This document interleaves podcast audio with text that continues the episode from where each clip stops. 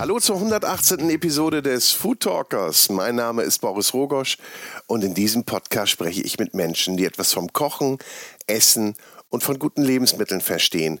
Und meine heutigen drei Gäste, die verstehen ganz, ganz viel von Lebensmitteln und verstehen sich auch hervorragend darin, diese handwerklich exzellent zu verarbeiten. Sie arbeiten zu 100 Prozent mit Biozutaten. Und sie alle drei gehören zur Vereinigung der Bio-Spitzenköche. Meine Gäste sind heute die Bio-Spitzenköchinnen Andrea Galotti, Nina Meyer und Renate Lieb.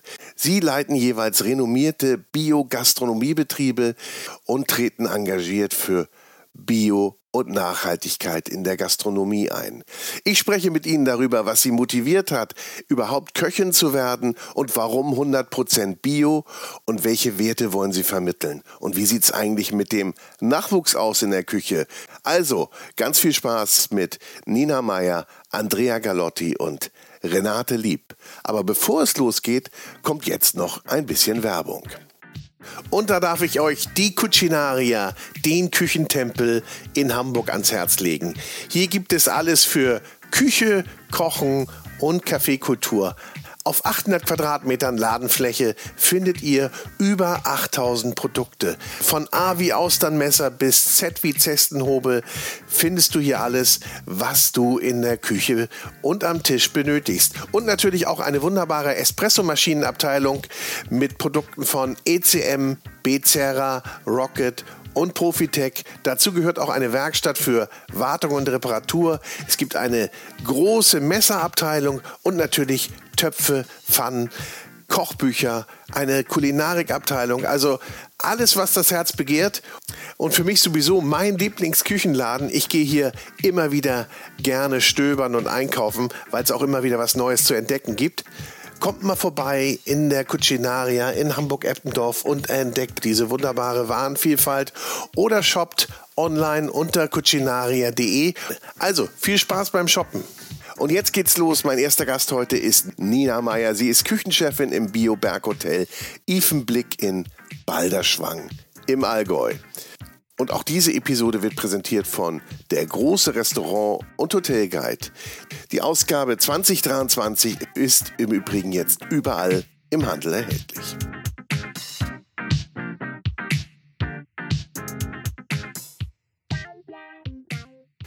Wir haben heute ja, wie gesagt, drei Bio-Spitzenköchinnen. Und die erste, mit der ich mich unterhalten darf, ist die Bio-Spitzenköchin Nina Meyer. Ja. Nina, schön, dass du dabei bist. Herzlichen Bei dieser Dank, illustren Runde. Ja, es ist eine tolle Runde, oder? Weißt du, ich hatte erst eine Köchin bei mir im Podcast. Was? Also viele, viele Frauen, aber erst eine Ach Köchin. so, okay. Und jetzt auf den Schwung drei. Ich möchte gerade sagen, 116 Folgen, ich weiß nicht, wir sind wahrscheinlich jetzt bei 117, 118, irgendwie sowas. Und erst eine Köchin, Donnerlittchen. Sind wir Ja, eine weißt, du, weißt du doch besser als ich. Da, ich weiß das wohl, aber ich möchte gerne wissen, was die Außenwelt, wie die Außensicht drauf ist. Du als Food Talker, Ja. sind wir eine rare Gattung? Also- sind wir was Exotisches? Wenn ich in Küchen gehe, Mhm. ja, sehe ich, ja, also ich würde mal sagen 10 zu 2 vielleicht oder 5 zu 1 heißt es dann ja. Ja. Ja, so in dem Dreh, aber nie 50-50. Ja. Habe ich noch nie gesehen. Ich tatsächlich auch nicht. Wenn äh, die Zeit, die ich gekocht habe in anderen Küchen als meiner eigenen oder der eigenen Familienküche, ich war bis auf einmal immer alleine als Frau. Sonst nur Männer. Also f- 10 zu 1 würde ich wohl unterschreiben. Ja. Und wie war das für dich? Ähm, damals war das nicht kompliziert ähm, und auch nicht schwierig. Ähm, man hatte dann schon noch so ein bisschen Bonus, den ich aber gar nicht in Anspruch nehmen wollte. Also nicht sowas wie, kannst du mir das mal tragen oder so. Das habe ich nicht gemacht. Ich habe die 25 Kilo Säcke alleine rumgetragen. Ähm, rückblickend, aber mit ähm, viel Abstand, ist schon so, dass ich doofe Sous-Chefs hatte. Ja? Die, so, die, die schon auch auf so einer blöden Art und Weise sexistisch waren. Das ist wohl so. Aber da bin ich nicht nachtragend. War dir das damals bewusst oder haben wir heute ein anderes Bewusstsein dafür, dass das sexistisch war? Mhm. Boah, ist das ein Satz. Das ist. Bitte schreiben Sie nochmal. Holen Sie die Buntstifte raus und äh, schreiben Sie ab. Meinen Sie es nach. Meinen Sie es nach. Ähm, es ist mir tatsächlich erst rückblickend klar geworden, dass das so nicht in Ordnung war. Ähm, wahrscheinlich gab es das Bewusstsein bei anderen Menschen vor 20 Jahren schon. Mir als Nina Meyer, als junge Nina Meyer, war es nicht klar. Mhm. Ja. Und äh, jetzt heute, wie ist das Verhältnis bei dir in der Küche? Gerade auch ähm, 8 zu 1 8 zu 2. Ähm, ich habe sieben Köche und eine Lana in der Küche und ich. Ich hätte total gerne mehr Frauen, ist aber gerade nicht da. Es sind einfach nur Männer da. Und äh, nur Männer ist es, mein Papa und mein Bruder sind auch bei mir in der Küche. Mhm. Deswegen, die würde ich jetzt auch nicht so gerne eintauschen. Die sind wollen. bei dir in der Küche? Mhm. Du bist Küchenchefin. Mhm. Okay, und wie funktioniert das? Ähm, überraschend total gut, weil jeder weiß, wo es mal Sinn macht, nachzugeben. da wird nicht ausdiskutiert. Nee, sondern es gibt halt jeder mal nach. Okay. So. Ja. Aber sag doch doch mal genau, wo man euch findet. Mhm. Also man findet mich auf 1100 Höhenmeter im Allgäu, äh, im Örtchen Balderschwang. Ähm, und wir sind das Bioberghotel Ifenbleck. Klingt schön. Ja. Muss ich da mal vorbeikommen? Natürlich, ich ja, bitte darum. Auf jeden Fall. Ja. Und ihr kocht 100% Bio? Ja. Und das macht ihr seit wann? Ähm, also der Schritt zu 100% Bio kam 2014 als meine Schwester den Betrieb von unseren Eltern übernommen hat. Und äh, davor war das so eine organisch wachsende Entwicklung. Mein Vater hat mit der BSE-Krise Ende der 1990er, Anfang der 2000er. Erinnern sich da noch einige dran wahrscheinlich? Ja, so, ja so, wahrscheinlich so. BSE-Kinder, wisst ihr noch, was das war? Der Kreuzfeld-Jakob. Genau, da hat man, Rinderwaren da hat man euch kein, da hat man euch kein Rindfleisch mehr gegeben ja. und alle hatten Schiss und wenn sie irgendwie irgendwelche äh, Wehwehchen hatten, haben sie gedacht, scheiße, jetzt habe ich Rinderwaren. Jetzt, ist, jetzt geht's los. Jetzt, äh, wir wollen das nicht verulken. Es, nein, es ist, nein, waren um wirklich Gottes Menschen betroffen und vor allen Dingen Tiere, viele Tiere. Viele Tiere mussten da richtig doof drunter leiden. Ähm, das, äh, und es ist so ein Auswuchs der Massentierhaltung, der konventionellen ähm, Billigfleischproduktion. Und mein Vater hat im Zuge dieser bedauerlichen und ärgerlichen Entwicklung einfach gesagt, er hat da keinen Bock mehr drauf. Er will kein konventionelles Fleisch mehr kaufen und hat sich dann auch überlegt, okay, wenn ich das nicht will, warum mache ich das eigentlich schon? Welche Gründe hat das? Und damals war das so, da war das so, dass du, wenn du ein Hotel hattest und ganz klassisch Halbpension gekocht hast, dann hast du einen Hauptgang mit Fleisch gehabt, einen Hauptgang mit Fisch und einen vegetarischen. Um leichter zum Rechnen zu machen, du hattest 100 Hausgäste, von den 100 Hausgästen haben ziemlich sicher 75 Fleisch gegessen, dann hattest du ähm, den Rest 5, 6, 7, 8 Vegetarier und der Rest hat Fisch gegessen. Also für 75, machen wir es auch nochmal einfacher, sagen wir 80 mal Fleisch, gab Schnitzel mit Pommes. Schweineschnitzel. Dann hast du fünf Rücken gebraucht. Fünf Schweinerücken. Fünf Schweinerücken sind aber pro Tier zwei Rücken, dann sind es eins, zweieinhalb. Zweieinhalb Schweine. So, und was passiert schon mal mit dem einen anderen halben Schwein? Was ist da denn? Und was passiert mit dem Kopf, mit den Schweinen, mit der Schulter? Was ist damit? dann hat er gesagt, da hat er keinen Bock drauf. Das will er nicht. Er will das ganze Tier verarbeiten. Und dann hat er eben vor 23 Jahren ungefähr schon damit angefangen, sich Bauern zu suchen in der Umgebung, die ihm ganze Schweine, ganze Kälber, ganze Rinder mhm. verkauft haben. Und hat dann gesagt, aber pass auf, wenn ich weiter klassisch HP koche, dann komme ich in die Situation, dass ich 80 Schnitzel, genau, Halbpension, dann brauche ich komme ich in die Situation, dass ich diese 80 Schnitzel brauche wie komme ich denn aus der Nummer raus? Und dann hat er einen sehr radikalen, ungewöhnlichen Schritt gemacht und hat gesagt, ich biete alles nur noch in Tagesgerichten an als Buffet. Mhm. Also dann ist dieses Buffet, da liegt eben Schnitzel, da liegt aber auch ähm, ein Rinderschmorbraten und dann lass uns ganz verrückt sein an dem Tag, dann sind da noch Hühnerinnereien zum Beispiel. Und Innereien. Innereien, genau. Und dann ähm, ist es tatsächlich so, der Gast nimmt Schnitzel und der nimmt auch Rinderbraten und der nimmt auch von den Hühnerinnereien. Und dann nimmt er sich Spätzle und Knödel und Gemüse und Suppe und alles und kommt damit zurecht und wir haben das ganze Tier verarbeitet. Der Gast hat, was er möchte und muss sich auch nicht entscheiden oder kann sich so ein bisschen entscheiden mhm. und kann dann sagen, mm, die Entscheidung war nicht meine mhm. oder volle geil, davon nehme ich mehr. Ja, holen wir nach, genau. Genau. Mhm. Und das machen wir seit äh, 23 Jahren. Und aus diesem, wir kaufen Fleisch bei regionalen Bauern, hat sich dann immer mehr entwickelt, eh, das gibt ja auch noch, noch geilere Sachen als nur regional. Ähm, haben dann angefangen, relativ viele Bio-Lebensmittel zu kaufen, die wir aber ja nicht ausloben durften. Und dann 2014 haben wir gesagt, okay, jetzt ändert sich die Führungsspitze, Bianca macht das und meiner Schwester ist einfach sau wichtig gewesen, zu sagen, oder sie sieht es auch so, dass Bio das Fairste für alle in dieser ganzen Kette ist. Mhm. Und seitdem machen wir das so. Und die Gäste, die mussten das ja auch schlucken. Also ja, im wahrsten Sinne des Wortes. Im, Im, wahrsten Sinne des Wortes. Das hat total gut funktioniert. Ähm, natürlich sind auf dem Weg Gäste liegen geblieben oder ausgestiegen, nicht schlucken was anderes. Und es sind aber dafür neue Gäste dazugekommen. Und der, also wir sind in einem Skigebiet im Winter und dem Wintergast war das Essen nicht so wichtig. Also ob das jetzt das Bioschnitzel ist oder das konventionelle Schnitzel hat am Anfang keine Rolle für ihn gespielt. Inzwischen hat sich es aber auch im Winter so gewandelt, dass Bio noch mehr ein Entscheidungsgrund wurde, zu uns zu kommen. Und gerade beim Sommergast ist inzwischen Bio der meiste Grund, warum man bei uns okay. Urlaub macht.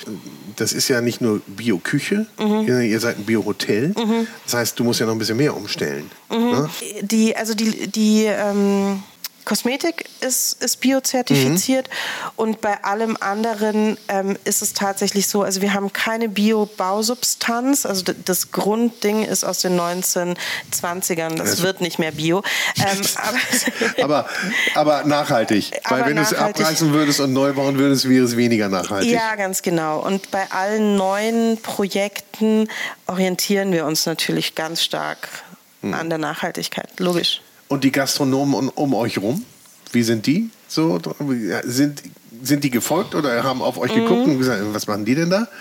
Es ist tatsächlich so. Im Ort hatten wir einen Bauern, der ist mitgegangen und alle anderen haben sich schon erstmal gedacht, ma, die Meyers wieder, was die wieder für Hirnpürz haben, nachdem sie ja schon bloß Buffet kochen. Jetzt, jetzt hört man es ein bisschen. Ne? Sonst ist ja dein, also sonst denkt man ja, du kommst hier irgendwie aus dem...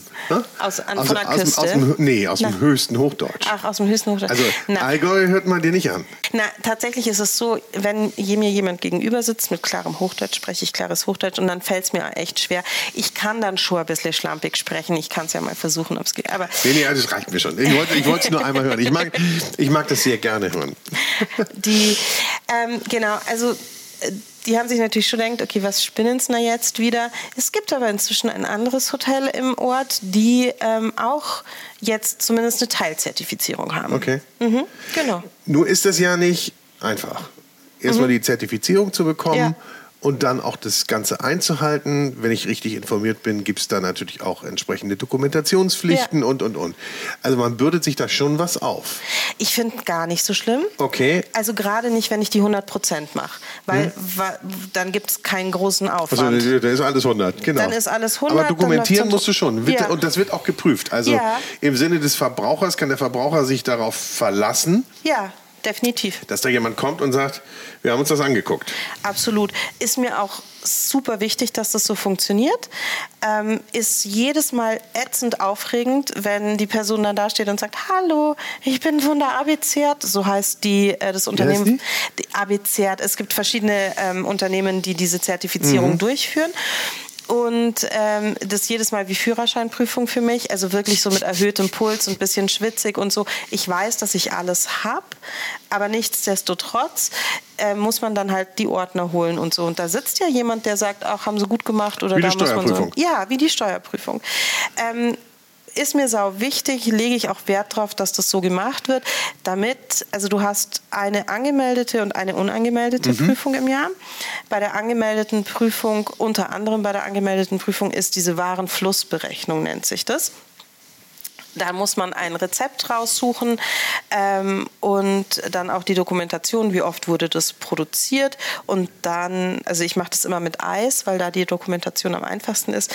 Und dann rechnen die halt aus, okay, sie haben was weiß ich, 80 Liter äh, Maracuja-Eis produziert dafür brauchen Sie Summe X an Maracuja. Wie viel Maracuja haben Sie eingekauft? Ah, okay, das passt. Sie haben so viel eingekauft, wie Sie brauchten. Wenn da jetzt aber rauskommen würde, ähm, ich brauche zehnmal Maracuja und ich habe bloß achtmal eingekauft, dann fragen die schon nach. Und wo sind die anderen zwei?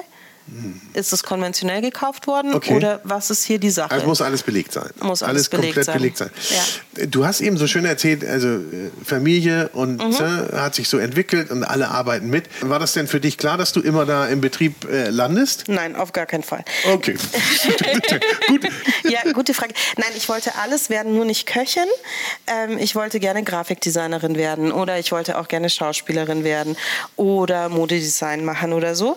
Und dann spielte das Leben aber, wie das Leben spielt. Und ich hatte in Deutschland keine Option mehr, weiter zur Schule zu gehen. Und dann hat meine Mutter gesagt, super, dann melde ich dich jetzt in Österreich auf der Hotelfachschule an und dann gehst du da ins Internat. Das habe ich dann auch gemacht. Du konntest dich nicht wehren? Warst noch nicht alt genug, um dich nee, wehren zu können? Nicht, ich war noch nicht, und ich hatte auch gar nicht die Idee, dass ich mich da wehren könnte. Also, keine, das ist also man dachte gar nicht an Option. Nee, ich, das war irgendwie, das war, meine Mutter ist eine sehr liebevolle Mutter, mit einem sehr klaren Plan. So.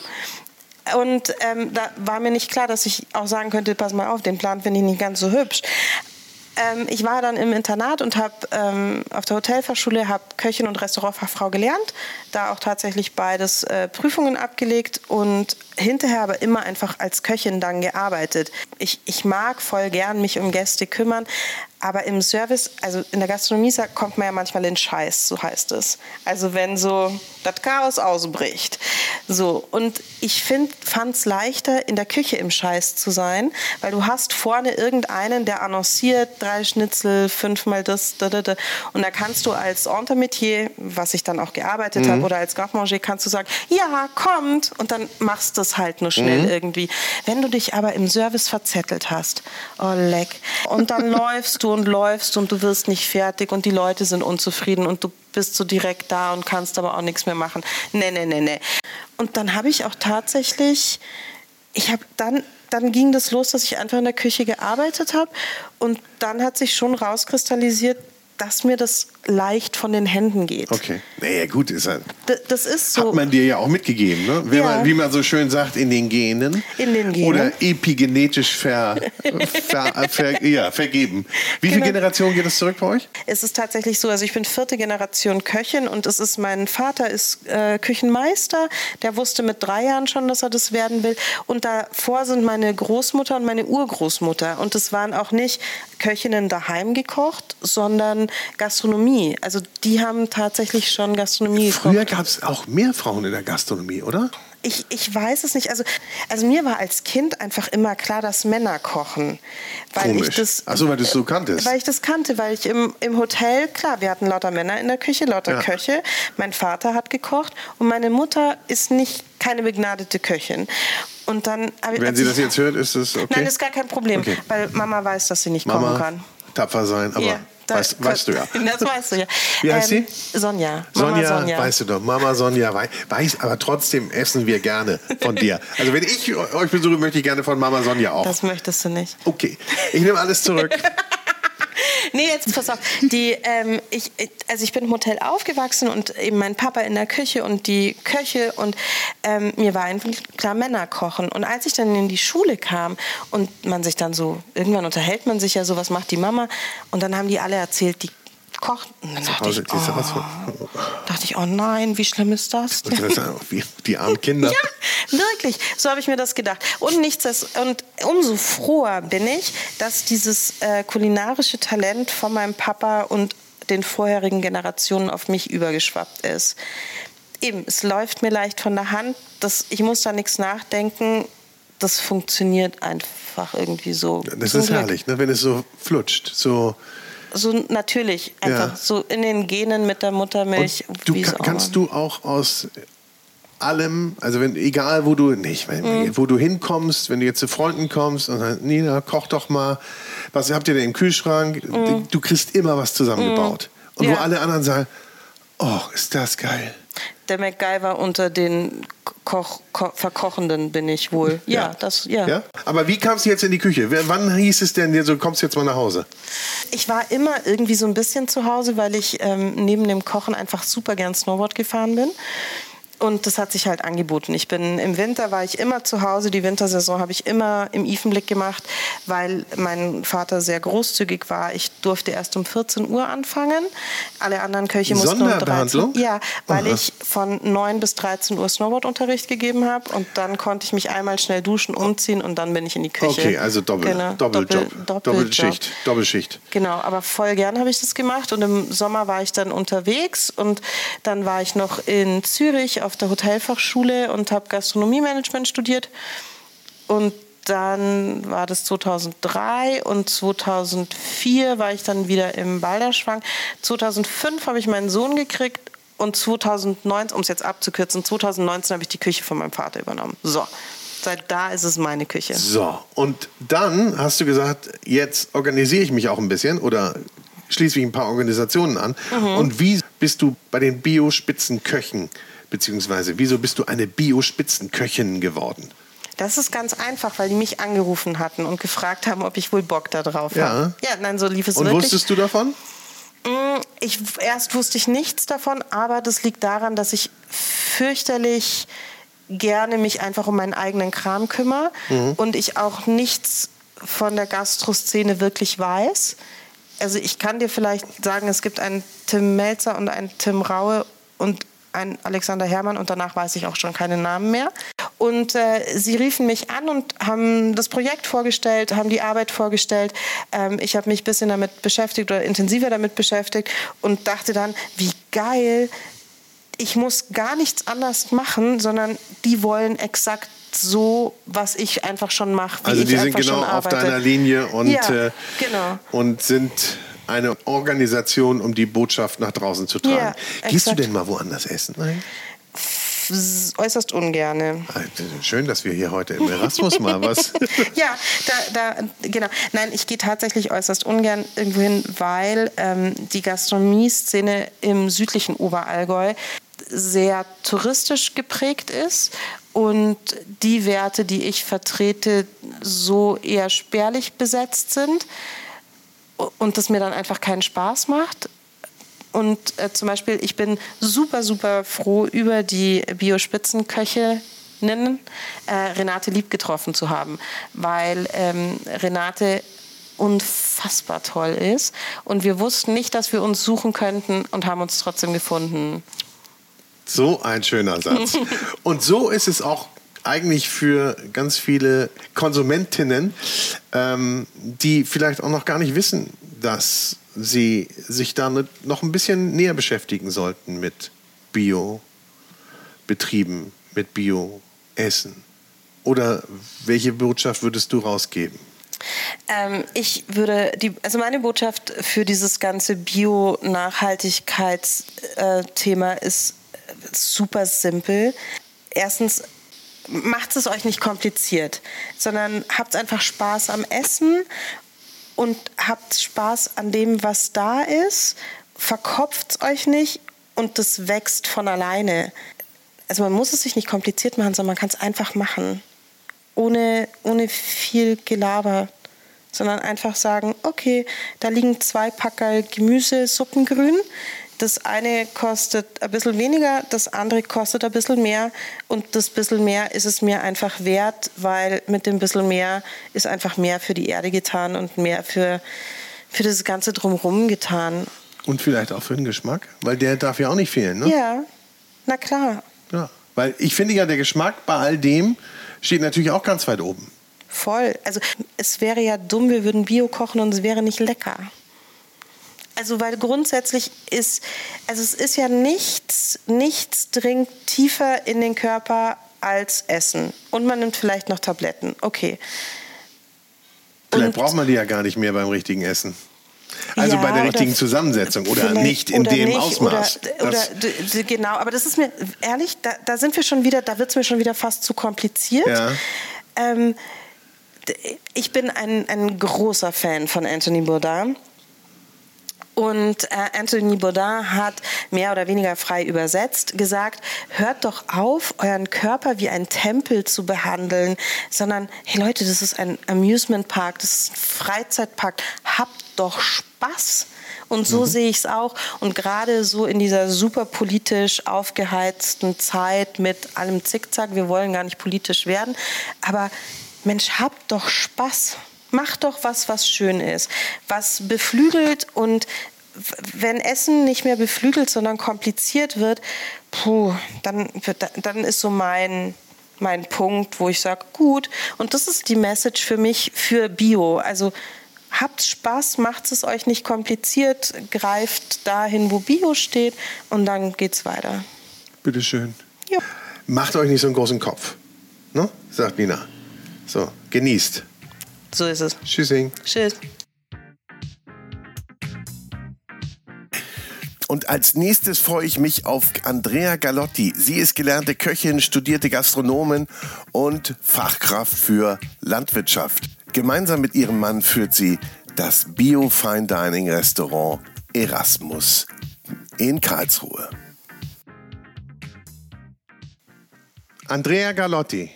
Wann ja. haben wir das erste Mal miteinander gesprochen? Ich glaube, es ist zwei Jahre her, ne?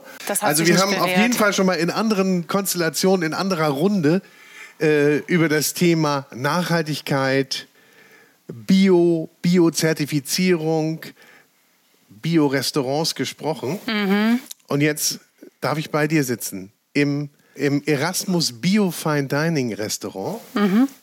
äh, in Karlsruhe. In einem ja, ganz tollen Bau. Mhm, das ist ein Bauhausdenkmal, genau. Ja, Toll. 100 Jahre alt. Ja, und äh, ich fühle mich hier sehr wohl. Schön. Und ich freue mich sehr, dass ich äh, eine weitere Bio-Spitzenköchin vor mir habe.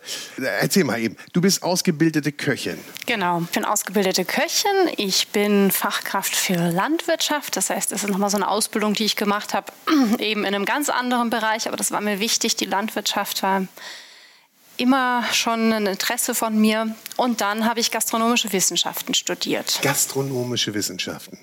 Genau, das ist ein junger Studiengang, wobei mittlerweile auch schon 20 Jahre alt. Ähm, Gibt es auch nur einmal auf der Welt in Polenzos, eine Stadt südlich von Turin. Der Studiengang wurde entwickelt ähm, von vielen renommierten äh, Professoren unter der Federführung, kann man sagen, von Carlo Petrini, dem Slowfood-Gründer. Viele denken immer, man lernt da kochen oder man studiert Essen, da kochen. Mit Essen es schon. Hat, äh, genau, also das Kochen und das Essen ist der rote Faden. Und für mich sind das im Prinzip äh, Studien des Lebens gewesen, weil man wirklich vom sage ich mal, schon vom Gedanken des Essens her, der Kulturgeschichte des Essens, über den Anbau, über das Marketing, über das Politische, was damit zusammenhängt, ähm, das Lebensmitteltechnologische natürlich auch unheimlich viele Themen abdeckt. Und ja, der einzig rote Faden ist das Thema Essen. Und äh, das ist Wahnsinn, das mal so sich bewusst zu machen, was da alles dranhängt. Wo kommst du eigentlich her? Ach, ich bin in Bergisch Gladbach geboren. Ja äh, habe da aber nur sehr wenig ähm, gelebt, bin dann in Brunsbüttel aufgewachsen. Also im hohen Norden? Im hohen Norden, genau. Meine Mutter war sehr jung, als sie mich bekommen hat und hat eine Chance bekommen, wofür ich sehr dankbar bin, sie wahrscheinlich auch, die hat bei Bayer ihre Ausbildung gemacht. Okay. In Brunsbüttel. Ich wollte nur raushören, wie du kulinarisch sozialisiert wurdest. Ja, ja, aber das also, geht ja schon in die Richtung. Brunsbüttel ist ja so ein bisschen, ist ja eine Kohlgegend. Das ist das größte Kohlanbaugebiet Europas, ja. genau. Dithmarschen, ja. ja. Mhm. ja. Ähm, nee, aber zu der Frage, wie ich sozialisiert wurde, also tatsächlich, ich habe nichts mit. Kulinarik eigentlich am Hut gehabt. Ja, bei uns ging es ums Überleben, bei uns ging es darum, irgendwie voranzukommen. Und ähm, das ist natürlich auch spannend, jetzt im Nachhinein zu schauen. Meine Mutter war bei Bayer, ja, und ich bin dank Bayer durchgekommen. und jetzt äh, bin ich Bio-Unternehmerin. Ne? Und ja. ich denke manchmal, das ist schon was. Ähm, Also ich sehe das als was Positives, dass ich da nicht so gerne mehr in dieses Schwarz-Weiß-Denken reinkomme. Aber Schwarz-Weiß-Denken haben wir ja ganz viel, ne? Weil das ist ja so einfach, das in die Schubladen zu packen. Du die Schublade, du die Schublade, muss ich mir nicht so viel Gedanken machen. Wenn wir über Bio reden, dann reden wir ja Bio auch über ganz viele unterschiedliche Facetten.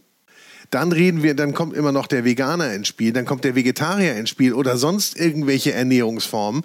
Und dann wird es für die Leute ja meistens zu kompliziert. Oder wenn du in einer dieser Abteilungen bist, bist du schon mal kompliziert. Mhm, mh, oder? Ja, ja das ähm, war sicherlich vor zehn Jahren, als wir angefangen haben, noch schlimmer. Ähm, aber so grundsätzlich, denke ich, ist das eine der Herausforderungen, ja. Und mhm. diese Herausforderung hast du angenommen gemeinsam mit deinem Mann. Habt ihr euch in Italien kennengelernt? Genau, der hat auch dort studiert Ach, und da haben wir uns mal. kennengelernt, ja. Eine Studentenliebe. Ja, da haben wir die ersten Projekte zusammen gemacht, Caterings damals äh, für die Uni und haben gemerkt, ach, das könnte ganz gut funktionieren. Ja, super. Genau. Und wie seid ihr dann nach Karlsruhe gekommen? Also ich bin ehrlicher Mensch, ich könnte jetzt natürlich eine riesengroße Story auftischen, aber mache ich nicht. Es war ganz pragmatisch. Meine Mutter ist hergezogen, während ich in Italien war ja. und wir wollten eine Oma haben für unsere Kinder. Und dann haben wir geschaut, okay, wo ist denn Karlsruhe? Was ist denn das für eine Stadt? Ähm, haben gedacht, ach, die Lage ist ganz interessant. Dann war das ganz, äh, haben wir gedacht, das, was wir machen, das ist sowieso überall neu. Ob das jetzt in Karlsruhe ist oder irgendwo anders, ist dann auch egal. Es wird nirgends leicht. Macht dir das denn Spaß, Vorreiterin zu sein? Ähm, ja, so eine gewisse Lust an der Herausforderung habe ich schon, doch.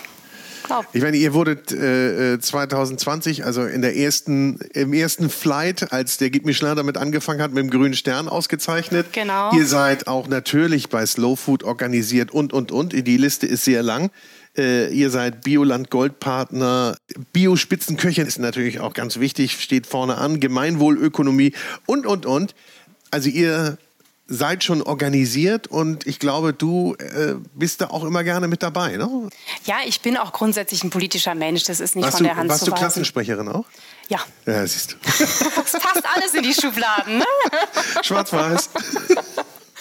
Nee, so Schubladen sind ja auch ganz praktisch. Aber ich muss dazu sagen, ähm, ich bin über die Jahre gereift und ähm, ich glaube, dass auch die Biobranche über die Jahre gereift ist. Also ich glaube, ähm, ich bin erwachsen geworden und die Bios sind erwachsen geworden und wir haben mittlerweile verstanden, dass wir Sachen nur zusammen hinkriegen und nicht indem wir uns die ganze Zeit nur abgrenzen oder isolieren oder mit dem Finger zeigen.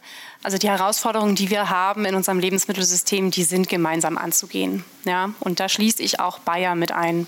Also ich meine, es geht ja auch darum, offen zu sein, nicht? Weil sonst kannst du keine Leute mitnehmen. Wenn du dogmatisch das, bist und, ne, und mit genau. dem Kopf durch die Wand willst, bringt's nicht. Nee, aber es geht auch darum, nix. die Realität anzuerkennen. Ich glaube, wir haben bestimmte Epochen gehabt. Äh, in der Nachkriegszeit ging es darum, nie wieder Hunger zu haben. In den 80ern ging es darum, Luxusgüter in die Masse zu bringen. Das war der Zahn der Zeit. Heute haben wir andere Ziele als Gesellschaft oder wir entwickeln gerade andere Ziele. Und das finde ich Wichtig ist mal zu betonen, dass das was völlig Normales ist. Es geht gar nicht darum, jetzt die Vergangenheit schlecht zu machen oder zu sagen, das waren die größten Fehler und wir müssen zurück, sondern es geht immer voran. Es geht immer weiter und unsere Ziele, unsere Prioritäten ändern sich halt. Und das ist was ganz, ganz Normales. Es ist immer so mhm. gewesen. Und deswegen will ich das auch nicht als was total Kompliziertes darstellen. Natürlich ist der Wandel unseres Ernährungssystems jetzt kein Spaziergang, aber es ist trotzdem was, was wir gemeinsam schaffen werden. Also ich sehe da keine, für mich gibt es da keine Grenzen, keine ähm, so großen Herausforderungen, wo ich sage, das schafft die Menschheit nicht. Mhm. Also aber es werden ganz viele aufstehen und sagen, Leute, macht euch doch nichts vor, mit Bio und Nachhaltigkeit kriegen wir die Menschheit nicht satt. Ja, das ist ein Trugschluss. Ne? Ja? Das ist so ein bisschen so ein alter Schuh, ähm, den man sich nicht anziehen muss als Gesellschaft, weil einfach ja, die diversen wissenschaftlichen Erkenntnisse und auch Auseinandersetzungen mit Landwirten, die wirklich Landwirtinnen, die an der Thematik dran sind, gezeigt haben, dass es so, wie es ist, nicht weitergeht. Und Bio gibt da einfach, zeigt da Antworten auf. Natürlich darf man es nicht linear betrachten. Man kann nicht sagen, man ersetzt jetzt unsere Art der Ernährung mit einer Bioernährung und dann läuft es. Zu dem Wandel gehört auch dazu, dass wir weniger Fleisch essen zum Beispiel oder ich sage es mal positiv, mehr Freude an Gemüse äh, wieder entdecken. Und da gibt es viel Freude zu entdecken. Also da kann ich wirklich sagen, das lohnt sich, dahin äh, mal einen Scheinwerfer zu richten. Und so werden wir das schaffen. Und das hat nichts äh, mit dem Bio, das ist dann nichts, was dann irgendwie unrealistisch oder schwierig ist, sondern es ist einfach ganz pragmatisch, weil wir brauchen eine Lösung, wir brauchen den Wandel. Mhm. Und der Wandel wird vor allem wahnsinnig viel Spaß machen, weil wir ganz viel Neues entdecken werden. Ne? Also unser Restaurant ist da das perfekte Beispiel. Mein Mann kocht auch gerne vegan, aber eben auf eine Art, dass er nicht versucht, irgendwas zu ersetzen oder vom Fleisch auszudenken, wie kriege ich jetzt das Pendant von Fleisch also in vegan hin. Nee, sondern er guckt, was gibt es denn in der europäischen Gastronomiekultur an veganem Essen und wie kriege ich da Umami rein? Ja, wo mhm. kommt das her? Was sind das für Zutaten? Und dann macht das wahnsinnig viel Spaß, sowohl unserem Küchenteam, unseren Auszubildenden, die würden sich ja langweilen, immer nur Filets zu braten, ja, als auch den Gästen, die mhm. einfach ein komplett neues, total überwältigendes, sehnliches Spaßerlebnis hier bekommen. Nun bist du ja nicht mehr in der Küche? Nee. Sondern du bist beim Gast und kriegst es ja ganz direkt mit, mhm. wie sich auch so das Verhalten bzw. die Aufnahmebereitschaft der Gäste verändert und die Offenheit. Mhm. Siehst du denn da jetzt so gerade so einen beschleunigten Wandel oder sagst du, Tempo ist gleichbleibend? Das ist auf jeden Fall beschleunigt. Also ich kann dazu auch sagen, als wir aufgemacht haben 2014, haben wir mit vegan geworben, weil wir wollten ja Vorreiter sein. Mhm. Ja. Und, Aber wart ähm, zu früh? Wir waren zu früh insofern, dass wir dann, äh, das war noch so eine Phase, wo die Menschen, die uns als Veganer begegnet sind, sehr genussfeindlich waren und sehr verzichtbedürftig. Die mhm. mussten verzichten, damit das für sie passt. Das gehörte zu ihrem Selbstverständnis, okay. dass es Leiden ist. Und, ähm, ah, das ist interessant, ja. Ja, und das hat uns überhaupt nicht gefallen. Da hatten wir keine Lust drauf. Wir wollten hier keine äh, Leidenspakete liefern, sondern Spaßpakete liefern und haben dann dieses Thema vegan gar nicht mehr kommuniziert, nur so unterm Tisch so. Ne? Mhm. Gäste kamen auf uns zu, ich bin Christ Veganer. Genau. Vegan. Genau, und dann wir so, ja, machen wir. Mhm. Wie viele Gänge willst du denn? Fünf, sechs? So. Und dann ist es gelaufen, ja. Und ähm, jetzt schreiben wir es auch wieder auf die Karte. Also bei dem vegetarischen Menü steht jetzt, pflanzlich ist auch möglich. Vegan sagen wir nicht mehr, pflanzlich ist möglich. Und jetzt sind die Leute aber auch Ach, so, bereit. Ihr benutzt das gar nicht, das Wort nee, vegan? Nee, das Wort vegan finde ich, das, das okay. klingt für mich nicht nach Spaß irgendwie. Nun äh, ist das aber natürlich mehr Aufwand. Ja, aber wie gesagt, erstens mögen wir Herausforderungen, zweitens wollen wir auch keine Langeweile. Also es ist einfach, ich könnte mir nicht vorstellen, das ganze Jahr über hier die gleiche Karte zu haben. Also das ist so, ähm, was ist das äh, für ein Leben? Das ist, äh, nee, das der Spaß gehört schon dazu. Der Spaß, sich mit dem, was verfügbar ist, auseinanderzusetzen. Der Spaß zu gucken, was gibt es denn in unserer Rezeptkultur. Also das sind ja Sachen, die, ähm, man, man, muss sich ja irgendwie auch gucken, man will ja nicht jeden Tag das Gleiche machen, so im, in keinem Beruf, oder? Also es nee, sei denn, man nimmt ein entsprechendes Gehalt, arbeitet irgendwo am Fließband und kriegt dann richtig Das heißt Kohle. dann Schmerzensgeld. Aber, ja, genau. aber so, also unsere Art zu kochen hat ja schon auch so einen gewissen künstlerischen Aspekt und das ist also ist kein Job. Nee. Ist eine Lebenseinstellung. Es ist eine Lebenseinstellung und es ist sehr viel Kreativität auch dabei und die Lust auch dieses Kreative zu leben. Und ja. das ist natürlich auch kein Thema, wo ihr sagt, also wenn wir nicht im Restaurant sind, reden wir nicht drüber, oder? Funktioniert doch nicht. Nee, das funktioniert nicht. Im und Gegenteil. Auch die ne? Kinder kriegen das schon alles mit. Ja, ja, das, Kinder, super ja. Thema. Die nächste Generation. Was erwartest du dir von der? Ja, also mehr, ich, ho ich erhoffe mir mehr äh, Druck in Bezug auf, wir wollen das Ganze mit Spaß angehen. Ja, also ich sehe ein Riesenpotenzial in diesem Thema Freude, in diesem Thema Genuss. Ähm, ich finde dieses ganze Kopfthema äh, kann man in die Schublade stecken und da lassen. Das, ist, das führt zu nichts. Da können sich Menschen mit auseinandersetzen auf bestimmten Ebenen, aber das bringt keinen Wandel und das ja, das spricht so einen kleinen Anteil der Bevölkerung an, die können da Spaß dran haben. Ich habe da auch Spaß dran, muss ich sagen, aber mhm. ich, es ist nicht das, was ich so jeden Tag dann auch so immer leben will. Ähm, und ich hoffe mir von der jungen Generation, dass die da mehr äh, Druck macht und sagt, macht es doch mal so, dass das richtig geil schmeckt. Macht mhm. es doch mal so, dass da eine richtig geile Werbekampagne dran ist. Aber woher kennen die das denn? Die wissen ja gar nicht, was geil schmeckt. Geschmacksbildung, habe ich mir mal sagen lassen, ist ganz wichtig im Alter von 1 bis 3. Mhm. Geschmacksbildung. Wenn du da schon nur Convenient Food kriegst, bist du schon mal präpariert fürs Leben. Ich weiß nicht, ob es so ist. Spätestens aber in der Schule, hm. Wenn ich dann auch irgendwie Fertigzeug mit als Schulbrot bekomme, aber das heißt doch, wir müssen eigentlich in der Schule anfangen, oder? Ja, natürlich müssen wir das. Aber ich glaube, das ist wieder so ein Thema, genauso wie das mit dem Bio kann ich die Welt ernähren, wo wir uns das Leben unnötig kompliziert machen. Also ich bin das lebende Beispiel dafür. Ich bin mit fünf Minuten Terrine aufgewachsen. Ich habe mir nach der Schule mit zehn Jahren Miraculix Pasta, äh, so hieß die, glaube ich, ne? Miracoli. Äh, Miracoli, nicht mehr. Mira genau. Du hattest vielleicht Miraculix. ja.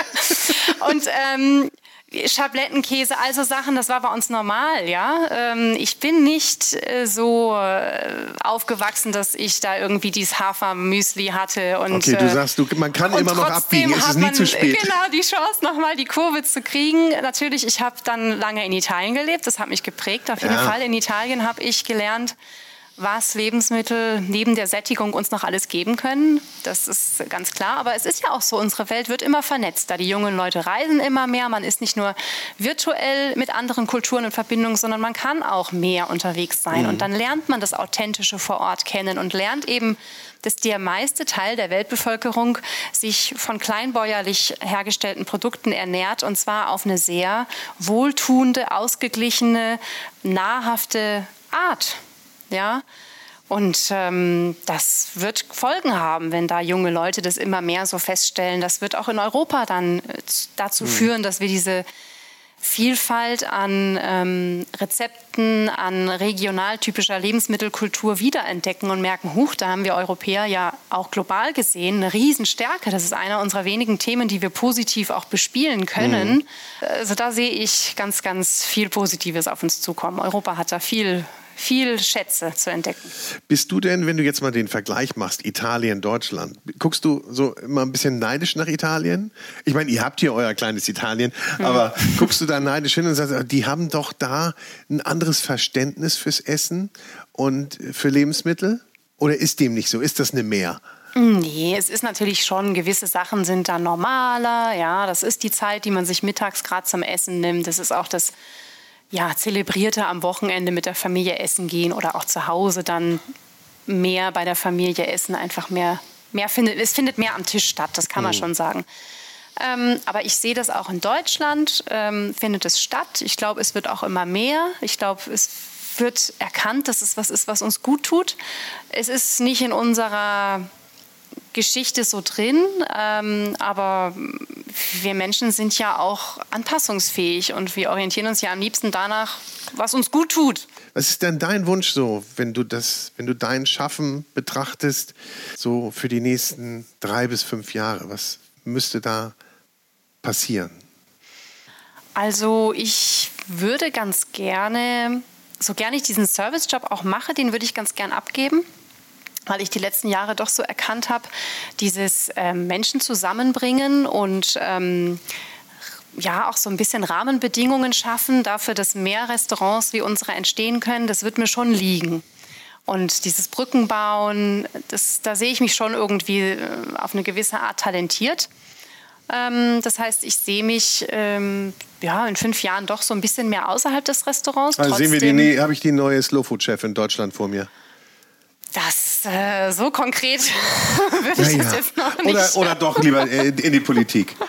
Direkt. Ach, das, das, weiß ich nicht, Boris. Da bin ich auch nicht so. Das ist vielleicht noch ein bisschen zu früh. Ja, gut. Reden wir da nicht weiter, sonst dichte ich dir noch mehr an. ähm, und was wünschst du dir für die Gesellschaft? Ähm, ja, mit, mit Leichtigkeit an die Sache ranzugehen. Also wir haben viel vor uns. Ähm, aber wir tun uns keinen Gefallen, wenn wir darauf gucken, was uns fehlen könnte, sondern wir tun uns einen Gefallen damit zu schauen, was kann denn an Gutem da kommen. Und mhm. das wünsche ich mir für die Gesellschaft, dass wir das hinkriegen, dass wir da die Scheinwerfer drauf richten, was da Schönes auf uns zukommt. Und weiter geht's mit Renate Lieb. Sie ist die Scheunenwirtin und betreibt das Hofgut zur Scheunenwirtin in Bartholomä auf der Schwäbischen Alb. Renate Lieb, die Scheunenwirtin. Warum heißt denn du die Scheunenwirtin? Ja, hallo Boris. Ich heiße Scheunenwirtin. Das war äh, eine ganz schnelle Namensgebung. Die Gastronomie bei uns, die haben wir begonnen mit einer alten Scheune. und mit einer Frau dazu. Das ist die Scheune und die Wirtin dazu. Und das war von Anfang an so, vom ersten Tag, äh, mehr aus einer Laune heraus. Und bis auf den heutigen Tag, wir feiern dieses Jahr 25 Jahre Jubiläum. Aber was heißt aus einer Laune heraus? Äh, hast du gesagt, ich mache das jetzt mal? Aber du warst, du kommst ja aus der Gastronomie, oder? Ich komme nicht aus der Gastronomie, Ach. nein. Ich bin eine totale Quereinsteigerin. Ja, ähm, habe etwas total anderes gelernt. Ich ähm, komme eigentlich aus der Modebranche und ähm, was ich nach wie vor toll finde, denn die Kreativität, die ist mir geblieben und das ist auch in der Gastronomie für mich eines der tragenden Säulen, dass man ähm, auch da kreativ sein darf, kann, muss. Ja. Aber wollen wir erstmal anstoßen? Ja. Ja, also erstmal herzlich willkommen. Ist dein erster Podcast? Ist mein erster Podcast und ich hoffe, dass mich die Leute auch verstehen mit meinem Schwäbisch. Hamburger zum Wohl. Ja. Mir hört man ja den Hamburger auch ganz gut an. Ja. Also, äh, was steht denn dahinter? Bio-Köchin oder Bio-Spitzenköchin? Das ist für mich eine ganze Lebensphilosophie. Also ich, es sind nicht nur in Anführungsstrichen Bio-Lebensmittel, sondern da gesellt sich für mich das ganze Leben drumherum. Ähm, das, die Lebensmittel, die ich dann verarbeite, das ist ja schon fast der Schluss von, von der Lebensmittel, von der Biophilosophie. Es fängt bei mir, äh, bei der Umwelt an, bei meinen Landwirten, bei meinen Partnern, mit denen wo ich zusammenarbeite. Und ähm, ganz viel Menschlichkeit gehört da für mich einfach auch mit dazu. Ähm, ich darf mit Menschen zusammenarbeiten, wo ich nicht um Preise feilschen möchte und muss, sondern wo ich zu meinem Landwirt gehen kann auf den Hof und wo ich sagen kann, was hast du mir jetzt, was kannst du mir jetzt bieten und ich kann mit ihm die Wiese oder den Hof ablaufen und er sagt zu mir, willst du, willst du jetzt hier das Highland Rind oder willst du lieber das Mangalitza-Schwein? Und ähm, das ist auch eine Wertschätzung gegenüber. Er freut sich, dass er mir ein ganzes Tier und nicht nur die Edelteile verkaufen muss. Und ich freue mich, dass ich zu ihm hingehen kann und dass ich sagen kann, was bietet mir die Jahreszeit jetzt? Was darf ich meinen Gästen jetzt präsentieren? Was ist jetzt reif? Und ähm, ja, das sind tausend Gründe, da hm. weiß ich ja gar nicht, wo anfangen und wo hm. aufhören. Wenn ich jetzt das mir so anhöre, dann klingt das nach einer schönen Welt. Also du gehst zu ja. deinem, du gehst zum Produzenten. Heile Welt. Du gehst zum Produzenten. Wo genau äh findet man die Scheunenwirtin? in Bartholomä auf der Schwäbischen Ostalb. Es klingt ja. ja. für so einen Norddeutschen wie mich schon mal ganz romantisch. Das ja? ist romantisch. Und, und da geht die Renate dann zum Bauern nebenan, zum Landwirt und sagt, ich möchte gerne das und das haben, so wie du das eben geschildert ja. hast. Man geht mal auf den Plausch rüber. Äh, so ist es ja nicht, weil du machst es dir ja schon damit, dass du Bioprodukte verarbeitest ja. und das ja auch zu einem hohen Maß. Wie, wie hoch muss der Anteil sein? Bei mir 100 Prozent. 100 Prozent Bio. Du machst dir ja quasi das Leben schwer. Mag so ein, der eine oder andere Kollege ja. sagen. Das muss man ja schon aus Überzeugung machen. Das mache ich aus totaler Überzeugung. Und ja, dieses Netzwerk, wo ich jetzt um mich habe, das war sehr harte Arbeit. Das war ein sehr langer Atem, ähm, bis ich alle diese äh, Partner. Für mich sind das keine Lieferanten, für mich sind es tatsächlich Partner. Äh, bis ich diese alle beisammen hatte, dass ich äh, letztendlich dann auch ein Menü präsentieren kann. Sei es ein Landwirt, sei es der Gärtner, sei es äh, die 100% Bio, heißt ja bei uns auch nicht nur die Lebensmittel, das sind ja auch die ganzen Reinigungsmittel, die Putzmittel, die Leinenwäsche, die das muss man sich mal vor Augen führen. Ja, das ja. stimmt. Das stimmt. Hatte ich ja. gar nicht auf dem Zettel, aber das ist ja alles. Das ist ja quasi jedes Produkt bei 100 Prozent, das du in deinem Betrieb einsetzt ja. und das mit dem Gast in Kontakt kommt, muss Bio sein. Alles, ja. Wo wir gerade beim Gast sind. wie lange hat es denn gedauert, bis deine Gäste das angenommen haben? Also, ich war das sehr brutal. Das ist manchmal ganz gut, ne? Ja. Brechstange ich, ist manchmal Brechstange. hilfreich. Ich hatte, ich habe tatsächlich die Brechstange angesetzt.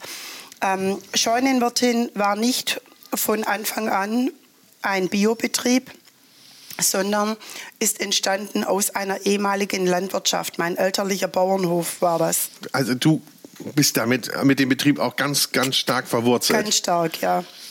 Und ich habe da auch ganz normal, sage ich mal, ähm, angefangen, bis irgendwann das Thema Nachhaltigkeit, ähm, unsere ganzen CO2-Emissionen, das ganze Thema, was einfach dazugehört, bis das irgendwann für mich immer präsenter wurde, immer wichtiger. Wie will ich mein Leben weiterführen? Einen ganz großen Anteil da dazu hat äh, in der Tat bei mir auch meine Tochter gemacht, die Theresa. Ähm, die hat das Thema Nachhaltigkeit dann auch äh, weltpolitisch dann studiert und kam immer mit noch mehr Fragezeichen und noch mehr Gedankenanstößen und das muss man anders machen und das muss man anders machen. Es verging keine Woche, wo wir nicht am Mittagstisch ähm, kreuz und quer diskutiert haben und irgendwann war ich so weit, wo ich gesagt habe, so, wir legen jetzt den Hebel um. Jetzt oder nie und ganz oder gar nicht. Und das war eine Entscheidung für mich persönlich, die ich da getroffen habe. Mein ganzes Umfeld sagte damals, Renate, du hast einen totalen Knall. Du, du, wie, wie kannst du, was, willst du jetzt die Welt besser machen oder überhaupt, was, was, was, was, was soll denn das? Auf der Schwäbischen Alb kann ich mir vorstellen, ist man auch eher ein bisschen konservativer. Kann das sein? Ja, das ist. Oder trete ich da mit jemandem zu nahe? Nein, da trittst du niemandem nahe. Man darf immer sagen, ähm, wie es tatsächlich ist. Und entweder denen es nicht passt, die sollen sich schütteln und weitermarschieren. Und für die anderen, die dürfen das auch als Gedankenanstoß nehmen. Mhm. Ja, sehr wohl. Ja, und ähm, dann hieß es da, ich habe einen Knall, weil ich kann jetzt doch nicht so einen Laden ähm, auf 100% Bio umstellen. Zumal ich da auch schon ähm, den ein oder anderen direkt ähm, Landwirt auch hatte, der nicht biozertifiziert war. Und ich mich dann auch teilweise von den Menschen trennen musste, weil ich gesagt habe, ich mache das jetzt. Und wiederum andere, die durfte ich mit auf meinen Weg nehmen. Mhm. Die haben gesagt, du nimmst mir so viel ähm, an Ware ab und wenn du sagst, es funktioniert nur noch gemeinsam. Ich mache damit, ja. Ich mache damit. Und ein ganz gutes Beispiel ist ein Landwirt, ähm, wo da habe ich mit dem Vater schon zusammengearbeitet und der Sohn hat dann gesagt, okay, wir stellen um, wir machen das. Es funktioniert für die Zukunft sowieso nur nachhaltig, wenn ich meine ganzen Böden anschaue, was wir für Raubbau betreiben. Und ähm, okay, du bist jetzt für mich der Anstoß, um auch dass ich mein, ähm, meine Landwirtschaft umstelle. Und genau dieser Bauer, der hat jetzt ähm, seinen Sohn, die nächste Generation, die hatten jetzt vergangenen Sonntag bei uns Taufe.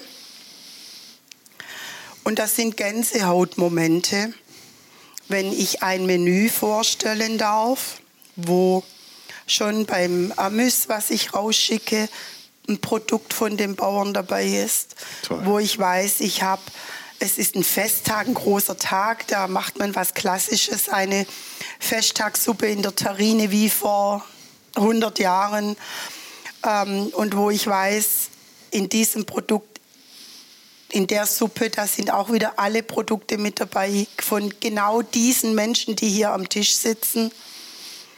Und Du siehst die auch, was die für einen Stolz haben. Und wenn ich dann da die drei Generationen am Tisch sitzen habe und den kleinen Bub da mit dabei habe, das sind dann die Momente, wo ich weiß, das, was ich mache, das mache ich richtig. Ich wollte gerade sagen, nicht nur die sind stolz, du bist auch stolz. Ja, ja, ja. ja. Also, weil, weil man ja auch dann quasi andere mitzieht. Ja. Und ich meine, Bio, äh, kann man das denn sagen, dass das eine Bewegung ist? Eigentlich ja nicht, ne? Oder? Oder eine Lebenseinstellung? Oder was, was würdest du sagen? Ich würde sagen, Bio war vor vielen Jahren eine Bewegung. Die Bewegung für mich hat die fast irgendwann aufgehört, weil die, die das Ganze in Bewegung gebracht haben, die waren irgendwann einfach zu alt und zu müde, um immer weiterzumachen. Und dann ist aus der Bewegung eine ganz, äh, dann ist die nächste Generation gekommen. Und das sind die Leute heute, die damit eine komplett andere Lebenseinstellung und eine Lebensphilosophie leben. Mhm. Die haben ein ganz anderes Wertedenken. Die hinterfragen so viel, die wollen wissen, was sie auf dem Teller haben, was wie gekocht ist, mhm. welche Zusatzstoffe sind drin. Vielleicht habe ich anstatt, was weiß ich, beim Gemüse, weiß der Teufel woher, irgendein tolles Gemüse. Vielleicht ist die Karotte, die ich von nebenan habe, weniger, mhm. aber geschmacklich eine Explosion. Ja. Also, ja. Und du würdest ja kein Produkt verwenden, nur weil es jetzt nah ist oder weil es bio ist. Und wenn es nicht schmeckt. Ja? ja. Weil ich glaube, das bleibt doch, und das muss man ja, glaube ich, auch nochmal vorne anstellen. Primär ist ja immer noch der Geschmack. Und es soll bio sein und ja. es soll möglichst regional sein. Ja. Was machst du im Winter? Wo kaufst du denn dann, wo kommt das Gemüse her? Im Winter arbeiten wir mit sehr viel Wurzelgemüse. Ja. Also da gibt es ja auch, äh, ob das von der Petersilienwurzel bis heutzutage, ich finde auch, was, da hat sich auch sehr, sehr viel getan. Früher hast du dich geschüttelt, ach, eine rote Beete, nee. nee ist, ein, ist, ein, ist, ein, Klassiker, wo viele immer noch sagen, nee, rote Beete naja, möchte ich hast nicht. Hast du in der Sterneküche mittlerweile ja, drauf und runter. Und jetzt ja? rauf und runter und alle Farben hm, und klar. alles Mögliche und ganz arg viel Lagerware. Und ja, wir haben auch ähm, in der Zwischenzeit ähm, unseren eigenen Garten mit dabei. Also ihr baut selber an? Wir bauen auch selber an. Wir haben Flächen bei uns, die ich verpachtet hatte, ähm, wo die Bauern nicht bereit waren, umzustellen auf Bio. Die habe ich wieder komplett zurückgenommen und habe gesagt, dann und wenn ich es brach liegen lassen muss, dann kann sich die Natur äh, etwas zurückholen. Aber ich werde diese Flächen an keinen konventionellen Bauern mehr weiter ähm, verpachten. Und da haben wir jetzt auch ein tolles, ähm, auch ein, ein, Bienenprojekt zusätzlich mitgestartet, neben der Permakultur und, und, und. Also wir sind da sehr äh, vielfältig aufgestellt. Und ja, du hast gefragt nach dem Geschmack über die Schiene habe ich mich damals auch äh, mit dem Thema Slow Food mhm. ähm, damals angefreundet. Denn das waren für mich da schon auch Pioniere immer auf der Suche nach dem guten Geschmack. Mhm. Und deshalb ist da auch eine Verbindung entstanden und über dieses Thema dann auch zu den Biospitzenköchen dann mhm. mit dazu.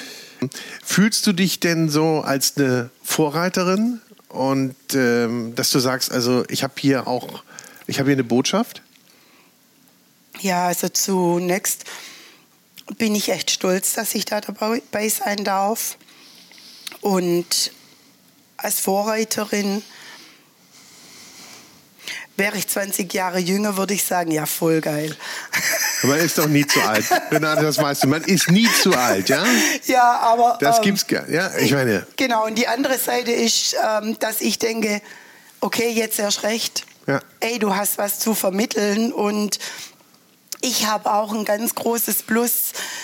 Ich kann auch zu den ganz Jungen sagen, wisst ihr, ich habe meine Schäfchen im Trockenen. Ich müsste das Thema gar nicht machen. Ich ich lebe das für die, die nach mir kommen. Mhm. Ich will euch eine Chance geben. Ich habe ganz viel Tolles durfte ich haben und genießen und ich will auch etwas zurückgeben. Also ja, und als Vorreiterin selbstverständlich. Und ich will auch, ich würde mir wünschen, dass wenn du jetzt ansprichst, die Frauen, dass wirklich mehr Frauen sich trauen, in die Küche äh, wieder zurückzukommen. Ich weiß nicht, vielleicht hat es auch damit zu tun, ähm, ich will heute modern sein, die Frau gehört nicht mehr so an die Küche und an den Herd wie früher. Vielleicht ist das ein ganz verstaubtes Denken, vielleicht heute mehr denn je.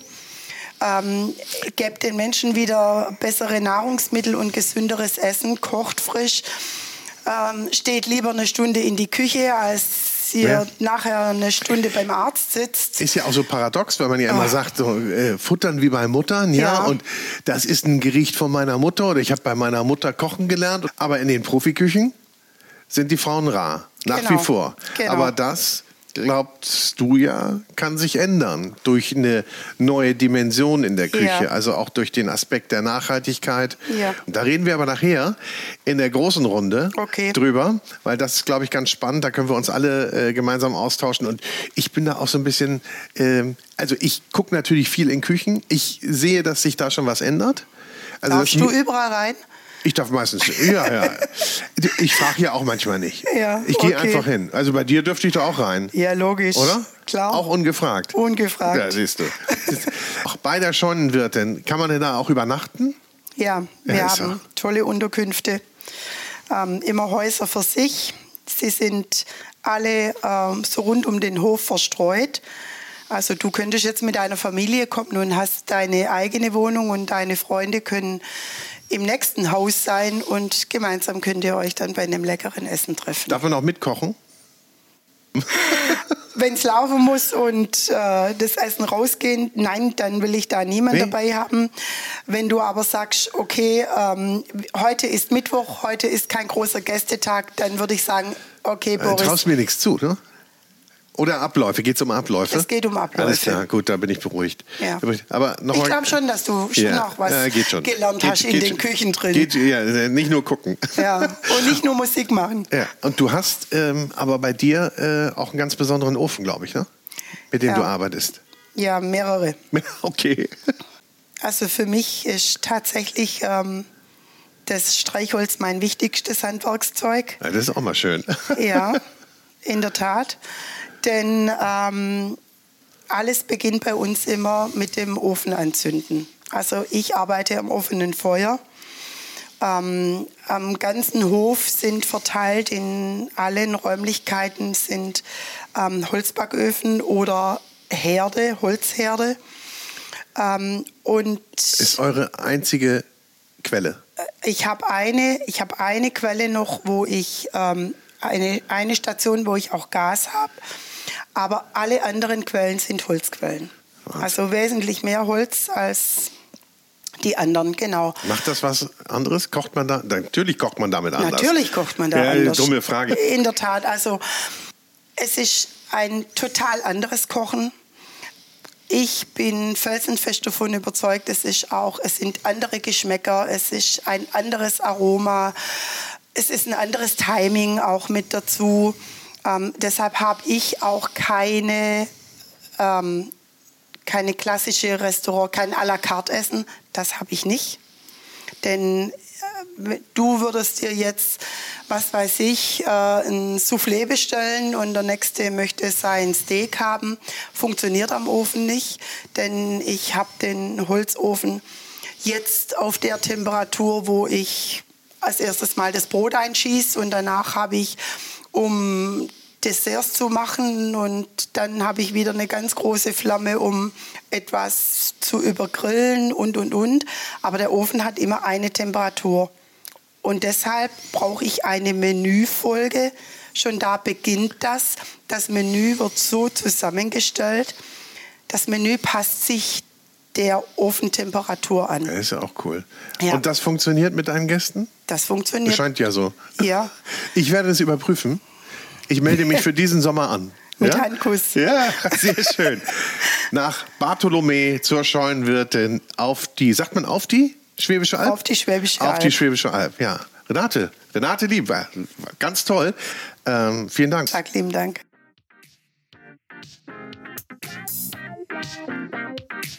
Und jetzt sind noch einmal alle zusammen an einem Tisch. Nina Meyer, Andrea Galotti und Renate Lieb. Und wir sprechen darüber, wie sieht es eigentlich mit dem Nachwuchs in der Küche aus, speziell mit Köchinnen. Also viel Spaß noch einmal mit der geballten Power von drei Bio-Spitzenköchinnen.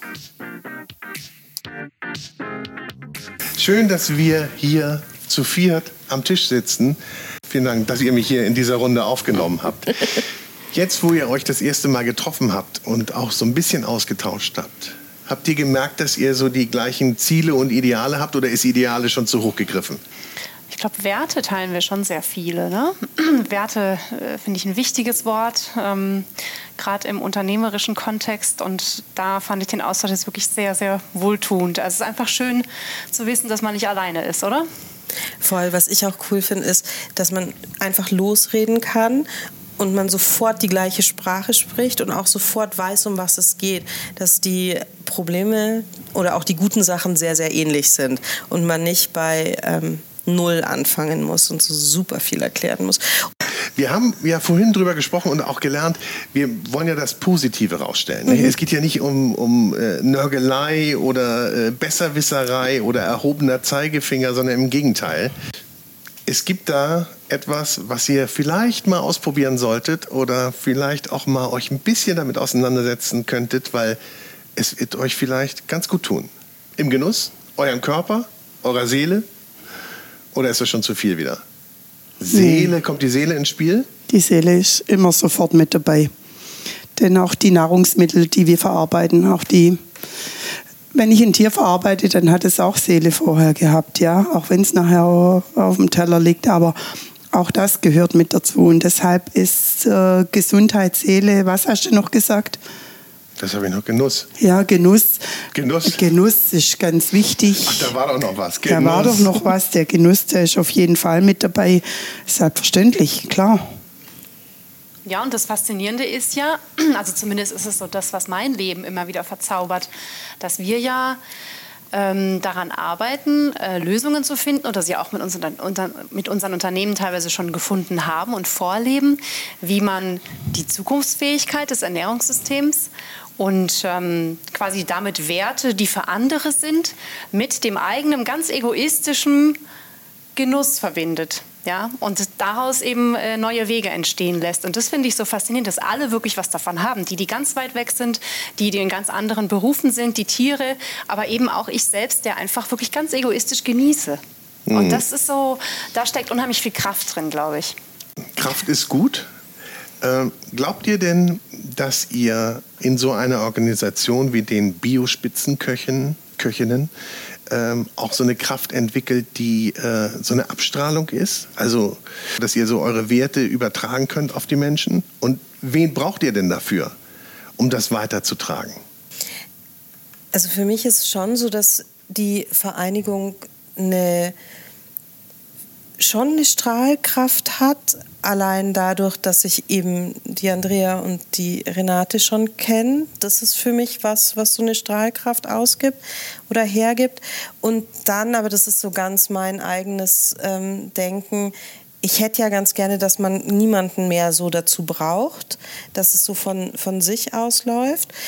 Und ich glaube, ich möchte gerne, dass es ausreicht, dass man Gäste und andere bekocht mit geilem Bioessen. Mhm. Das, das wäre für mich wichtig, dass das eigentlich ausreicht. Mhm. Dass das die Stahl, Strahlkraft dann hergibt. Das wäre das Ideal, wenn es so funktionieren würde. Nun haben wir aber darüber gesprochen, dass ihr eine Minderheit seid. Wir Frauen. Ja. Biospitzenköchinnen sind eine Minderheit. Naja, Exoten. Naja, wir haben ja in den vorherigen Runden gerade mal mhm. auch so rausgearbeitet, es sind erstmal sehr wenig Frauen in der Küche. Und eigentlich setzen wir aber Essen und Küche immer auch mit der Mutter irgendwie gleich. Aber wenn es um Profiköche geht oder Profiküchen geht, da sind weniger Frauen, sehr viel weniger Frauen. Nun gibt es natürlich auch, wie in vielen anderen Branchen, auch Nachwuchsprobleme. Was kann man denn da tun? Was ist denn euer Aufruf, um zu sagen, hey, Mädels, kommt in die Küchen?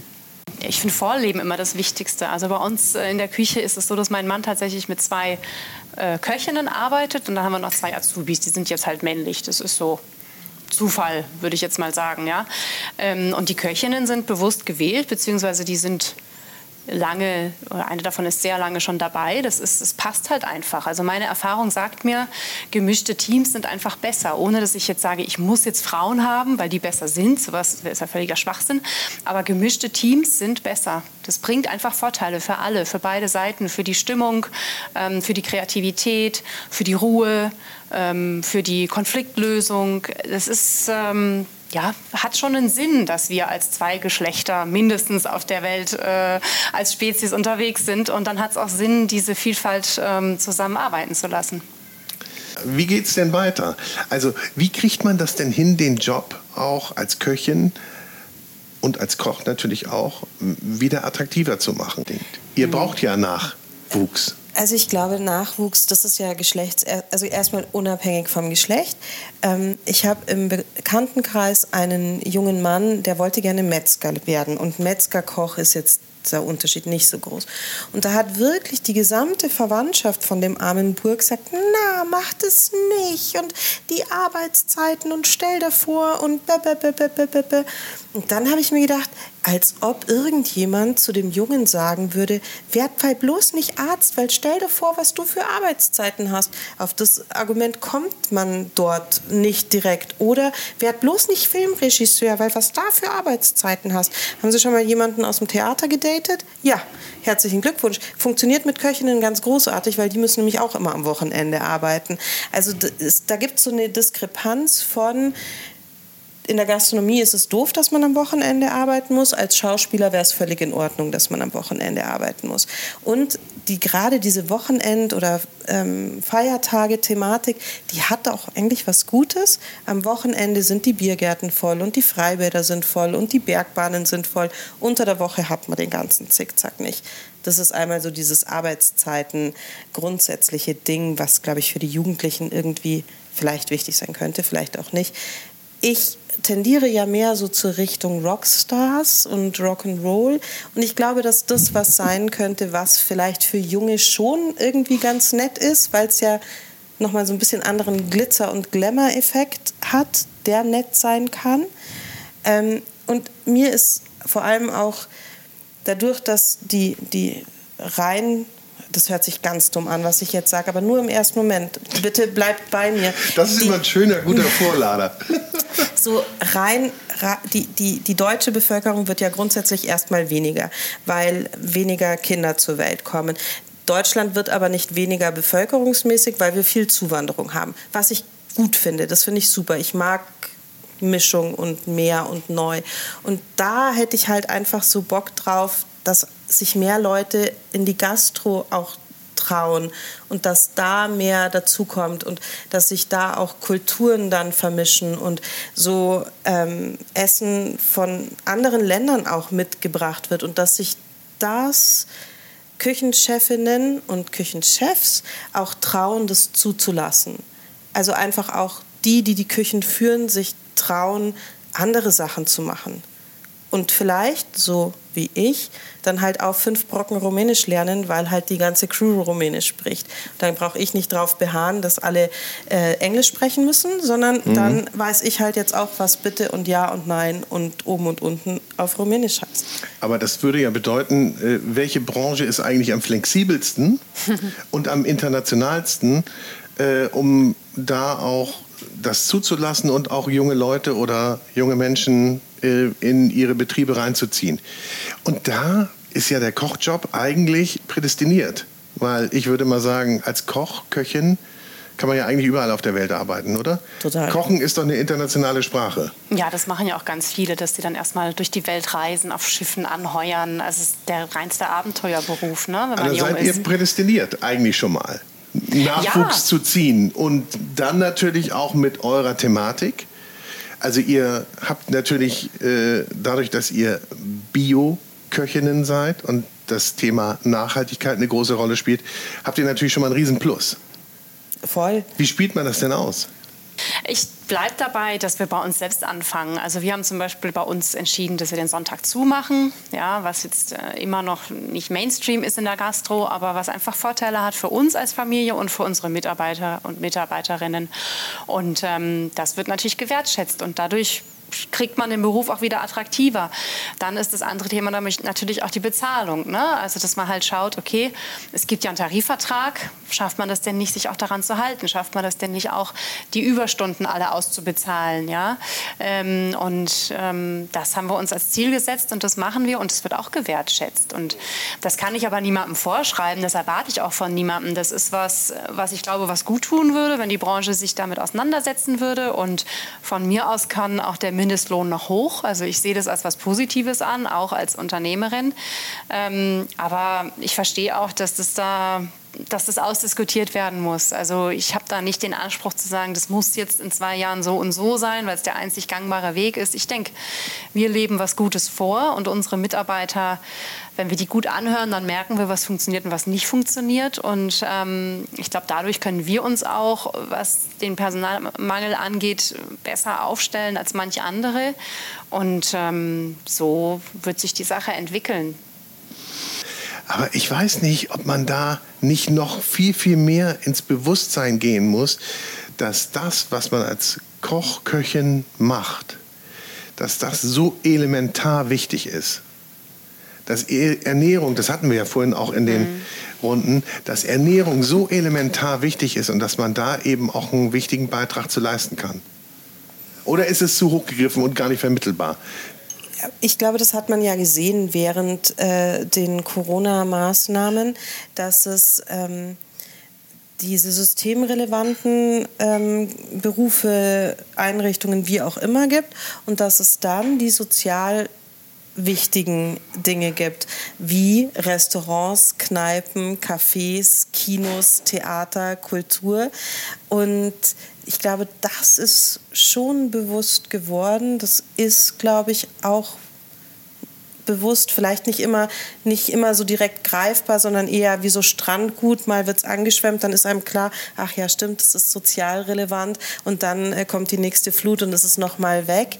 Ähm, das ist aber schon ich glaube, es ist schon da und es ist nicht so ganz schmal der Untergrund, auf dem wir uns bewegen. Nee, also wir haben da, ich finde, die Andrea auf der einen Seite hat sie recht, was die Bezahlung anbetrifft. Ähm, wir bewegen uns da, also kann ich von meinem Betrieb auch nur reden, äh, auf so einem Level, dass ich weiß, das ist mehr als fair. Ähm, die werden mindestens genauso bezahlt, haben genauso ihren Urlaub, ihre Überstunden ausbezahlt, tralala, alles. Sehr viele andere soziale Komponenten mit dazu. Ähm, und, und sei es der Mittagstisch, wo wir alle zusammensitzen und die Mitarbeiter bekommen ein tolles Bioessen ähm, als, als Mittagstisch. Und ich finde, wir müssen uns auf die jungen Menschen konzentrieren, die auch ähm, ganz bewusst das Thema Nachhaltigkeit leben wollen, aufgreifen. Ich habe aktuell zwei ähm, junge Menschen in der Küche. Ähm, ein Lehrling, der hätte auch überall anders hingehen können mit seinem äh, Abitur und ähm, ein Mädel, die hat ähm, ähm, Geisteswissenschaften studiert. Und die Brücke für mich, wo ich für mich gelernt habe, alle Jungen, die ich bekomme, kommen aus dem Interesse raus über die Landwirtschaft. Die setzen sich mit diesem Thema Anbau, Lebensmittel, was tut meinem Körper gut, was tut der Umwelt gut, wo habe ich ähm, weniger Umweltschäden und so weiter. Und ich bekomme die alle über die Landwirtschaft. Und in dem Moment, wo die sich dafür interessieren, wie baue ich eine Kartoffel an, wo, was muss ich mit einem Huhn machen, damit ich ein Ei bekomme, äh, also die Wertschöpfung letztendlich, ja. Und wenn wenn wir es schaffen, dieses Interesse zu wecken, und dann kommen die automatisch und sagen, und was kann ich aus diesen tollen Lebensmitteln zaubern, was kann ich da kochen und oh hallo, da war doch noch was, wie funktioniert denn das Kochen? Das gehört ja da auch dazu. Also, und dann, wenn du jetzt speziell, wenn wir es von den Frauen haben, ja, es gibt genügend starke Frauen auf der Welt. Und es kommt genügend starke Mädchen nach. Und die, die muss man einfach ein bisschen, die müssen wir uns abpflücken. Die, wir, wir kriegen die schon, da bin ich überzeugt davon. Und Wisst ihr, was ich da meine? jetzt sehen wir uns mal die Nina. Die wollte eigentlich Grafikdesignerin oder Modedesignerin ja. oder sowas werden oder, oder irgendwas mit Medien. Und da ist sie doch in der Küche gelandet. Aber das lag daran, dass das eben äh, familiär schon so eine Grundfeste hatte. Oder? Ja, und ähm, und aber was ja Modedesign, Grafikdesign, ähm, Schauspielerin, was das ja alles zusammen hat, das ist ja dieser. Schauspielerin, ich vergessen, genau, sorry. Ähm, alles gut. Ähm, die, das ist ja dieser kreative Aspekt. Und das und das ist das, was mich halt am Kochen auch, was ich so toll finde, ist, dass es diese kreative Komponente gibt und dass es die handwerkliche Komponente gibt und dass es äh, eine ähm, rechnerische, eine kaufmännische Komponente gibt mhm. und wenn, dass es halt so ein Gesamtpaket ist. Und das ist, glaube ich, auch was, was für Jugendliche schön sein kann, dass es eben nicht nur Kartoffelschälen und die heiße Pfanne und der Dampf und so ist, sondern dass es so unfassbar vielseitig ist. Und bei all dem, was ihr gesagt habt, ist mir so in den Kopf gekommen, eh, schlussendlich kann es sowieso nicht dieses eine Konzept geben, was dann irgendwann vielleicht mal greift, sondern es sind halt individuelle Herangehensweise. Das seid ihr im Erasmus, die es so macht, wie ihr es macht. Das seid ihr äh, mit der Scheunenwirtin, wie ihr es macht. Das sind wir im Ifenblick. Und grundsätzlich glaube ich, ist es eben schon so, dass man sich die Mitarbeiter nicht backen kann, sondern das sind Geschenke, die dann kommen und so empfinde ich es und das kannst du dir wünschen und mal ist es halt ein Geschenk, wo du denkst, Bombe, exakt so wollte ich's. Mhm. Und dann gibt es auch manchmal Geschenke, wo du denkst, hm, wer hat denn die Bestellung aufgegeben? Das war wohl nicht ich. Was mir gerade einfällt, ne? ihr macht es jetzt aber jemandem schwer, der sich jetzt bewerben wollte und sagen würde, ich möchte Koch werden oder Köchin werden. Weil ich möchte eigentlich zu euch allen dreien. Mhm. Ich, Könnt ihr das nicht mal so ein Rotationsprinzip ein? Ja, genau. Ja? Aber das, aber das wäre ja voll praktisch. Da, mal, dann hätten wir aber eine richtig facettenreiche Ausbildung. Dann hättet ihr eine Von Ausbildung? Fine Dining, äh, Kochen mit Feuer oder auch im Feuer, am Feuer und bei mir die ähm, Urlaubsgastronomie, Feriengastronomie. Ja, dann sind doch bei ein Jahr, zwei Jahre, drei Jahre fertig. Guck. Kann ich überall hinstellen. Städte. Also ja. Andrea hebt die Hand. Andrea hebt die Hand. Nee, ähm, eine Sache fällt mir noch ein, weil wir, ich glaube, wir sind so ein bisschen dran vorbeigeschwommen an dem Thema mit den äh, Rahmenbedingungen. Ja? Also klar, wir haben natürlich unsere Unternehmen, wir haben das, was wir uns wünschen, das, was wir als Nachrichten raussenden können. Und wir haben aber ja auch ein, ein Ausbildungsrahmenwerk, an dem sich unser Beruf irgendwie orientiert. Und ähm, was da, finde ich, auch immer wieder wieder mal gesagt werden äh, kann in diesem Kontext, ist, wir haben ja leider in Deutschland nicht wirklich einen Mindeststandard für Köche und Köchinnen. Ne? Also es kann ja jeder einen gastronomischen Betrieb eröffnen natürlich toll, weil dann auch Quereinsteiger eine Chance kriegen. Auf der anderen Seite stelle ich mir halt schon die Frage, also wir haben Ärzte, die eine unheimlich hohe Hürde überschreiten müssen, um tätig zu sein. Und so ein Gastronom, der halt durch sein tägliches Handeln Einfluss auf unsere Luft, auf unseren Boden, auf unser Grundwasser, auf, unsere, auf unser Tierwohl, ähm, auf unser Kulturgut ähm, hat, der hat keine Hürde. Das ist ja schon was, finde ich, wo man sich mal fragen könnte, ist das dann eigentlich noch aktuell? Also die politische Frage, die im Raum steht, braucht es denn nicht einen Mindeststandard für einen Lebensmittel zubereitenden Menschen, ähm, um tätig zu werden? Weil diese Lebensmittel, ne, die dieser Mensch eben auch herstellt, werden ja Teil unseres Körpers. Das ist ja das, was neben der Luft und der Liebe, die uns füllen, unseren Körper ausmacht. Und sich das mal so vor Augen zu führen, ja, das ist natürlich in Deutschland vielleicht komisch. In Italien vielleicht ein bisschen automatischer, aber ich finde, es hilft, um die Frage mal wieder auf den Tisch zu bringen, was braucht es eigentlich, um Koch zu sein, jetzt so rein technisch gesehen. Ja? Ich glaube, da ist Luft nach oben. Wenn ich eine Bäckerei aufmachen wollte jetzt, dann bräuchte ich. Brauche ich einen Meister. Und wie bei vielen, äh, selbst wenn ich ein Friseurgeschäft aufmachen möchte, brauche ich einen Meister, glaube ich. Ne? Als Tischler, ja, Ja, genau. Ich bin ein- einerseits dabei und sage, ja klar, nicht jeder Hans und Franz sollte äh, ein Restaurant oder Imbiss, wie auch immer, oder einen lebensmittelverarbeitenden Betrieb eröffnen können. Auf der anderen Seite, wir haben schon so viele Regularien Mhm. und jetzt noch eine mehr. Ähm, natürlich, das braucht man, ein Gesundheitszeugnis, ne? Brauche ich. Im Moment ja, genau. Ich brauche ein Gesundheitszeugnis, das kriege ich so zugeworfen. Ja, Ich finde die Frage, die, die Frage ähm, super spannend. Ähm, aber das ist nichts, wo ich jetzt ähm, ad hoc in drei Minuten eine Aussage dazu treffen kann. Also ich finde die Frage voll spannend ähm, und werde die auch mitnehmen und auf jeden Fall auf meiner Heimfahrt durchkauen und durchdenken. Ähm, und das ist schon was, mein Vater ist Küchenmeister und allein, ähm, man braucht ja keinen Meister mehr, um auszubilden. Das bedauert mein Vater sehr und auch meine Mutter, die ähm, ihren Ausbilder gemacht hat. Allein dafür ist es schon nochmal interessant, eben diese ganze Struktur zu betrachten. Was macht Sinn, was macht keinen Sinn oder was wäre sinnvoller? Ja. Werden wir nicht abschließend beantworten können, aber ein Schlussstatement. Ganz kurzes. Die Küche wartet. Wir kriegen richtig Ärger. Weil, und den wollen wir nicht haben mit der Küche, oder? Den Ärger? Oder am Ende halt musst du es ausstehen. Schlusswort. Liebe Ich freue mich als. Biospitzenköchin auf alle Neuen, die Interesse an diesem Beruf finden. Und wir lassen die mal reinschnuppern. Der, wo kommen will, soll es gern ausprobieren.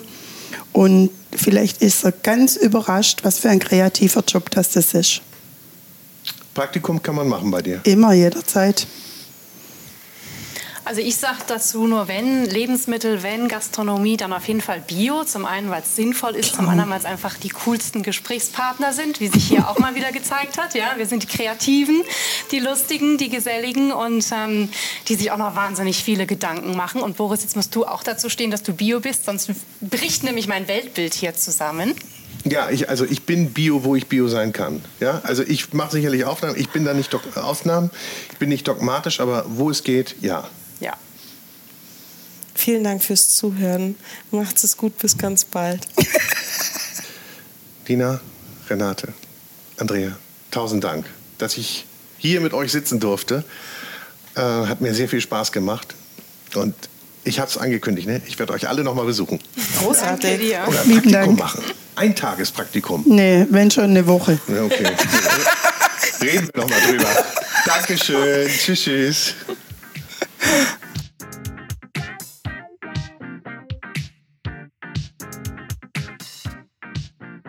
Und ich sage herzlichen Dank fürs Zuhören. Schön, dass du bei dieser Episode dabei warst. Ich freue mich natürlich, wenn du den Podcast bewertest, likest, abonnierst und uns dein Feedback schickst.